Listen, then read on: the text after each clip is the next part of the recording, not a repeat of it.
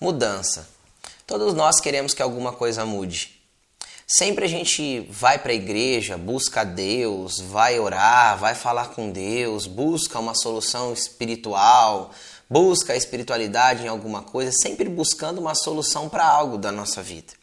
Na verdade, a gente sempre busca mudar tudo ao nosso redor. A gente quer que as pessoas mudem, que as situações mudem, que a nossa família mude, que nosso emprego mude, que tudo mude ao nosso redor. A gente quer viver realmente aquela maravilha, a paz eh, na vida e quer que tudo se transforme, mas a gente não para para analisar que a grande maioria dos problemas que surgem na nossa vida, o grande e maior culpado somos nós mesmos.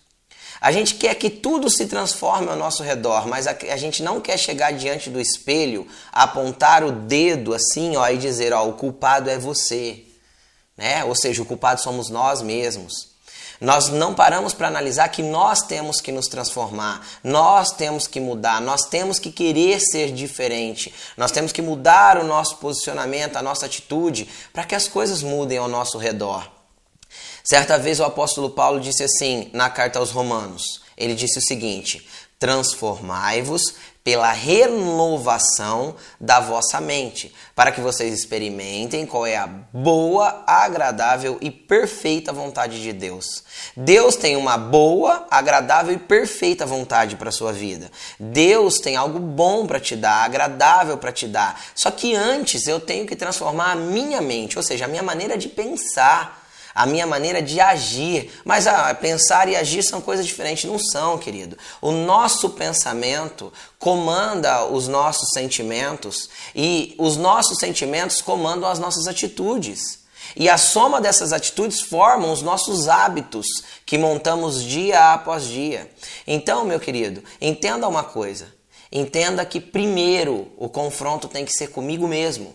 Primeiro o confronto tem que ser contra eu mesmo. Eu tenho que querer mudar, eu tenho que querer ser diferente, eu tenho que me transformar pela renovação da minha mente. Então, com a mudança da minha mente, com a transformação do meu posicionamento de pensar, de sentir, de agir e reagir com as situações, então tudo ao meu redor será diferente. As pessoas mudarão porque eu me fiz melhor. As situações mudarão porque eu me posicionei diferente nessas situações.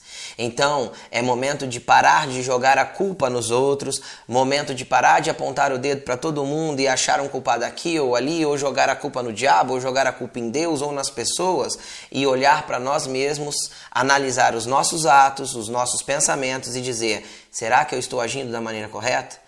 Será que não é eu que preciso ser diferente? Será que não é eu que tenho que começar mudando o meu mundo, mudando eu primeiro? Então, fica a dica, a orientação da palavra de Deus e aquilo que a palavra de Deus nos ensina. Mude-se, mudando primeiro a sua maneira de pensar. Deus te abençoe.